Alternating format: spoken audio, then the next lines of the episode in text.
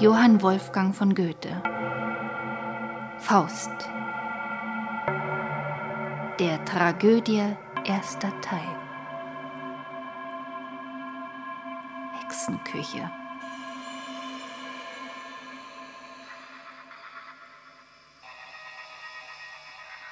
Auf einem niedrigen Herd steht ein großer Kessel über dem Feuer.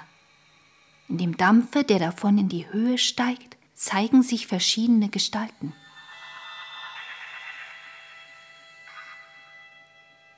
Eine Meerkatze sitzt bei dem Kessel und schäumt ihn und sorgt, dass er nicht überläuft.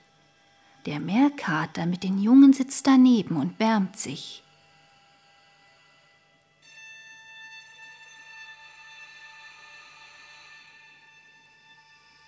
Wände und Decke sind mit den seltsamsten Hexenhausrat geschmückt.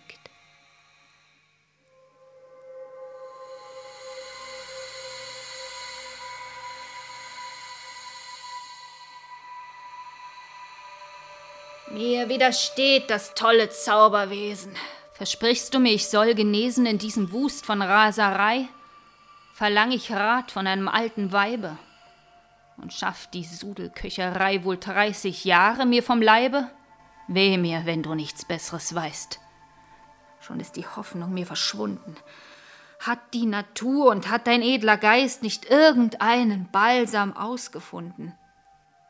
Mein Freund, nun sprichst du wieder klug. Dich zu verjüngen gibt's auch ein natürlich Mittel. Allein, es steht in einem anderen Buch und ist ein wunderlich Kapitel. Ich will es wissen. Gut, ein Mittel. Ohne Geld und Arzt und Zauberei zu haben, begib dich gleich hinauf aufs Feld. Fang an zu hacken und zu graben. Erhalte dich und deinen Sinn in einem ganz beschränkten Kreise. Ernähre dich mit ungemischter Speise. Leb mit dem Vieh als Vieh und acht es nicht für Raub. Den Acker, den du erntest, selbst zu düngen, das ist das beste Mittel. Glaub auf 80 Ja, dich zu verjüngen.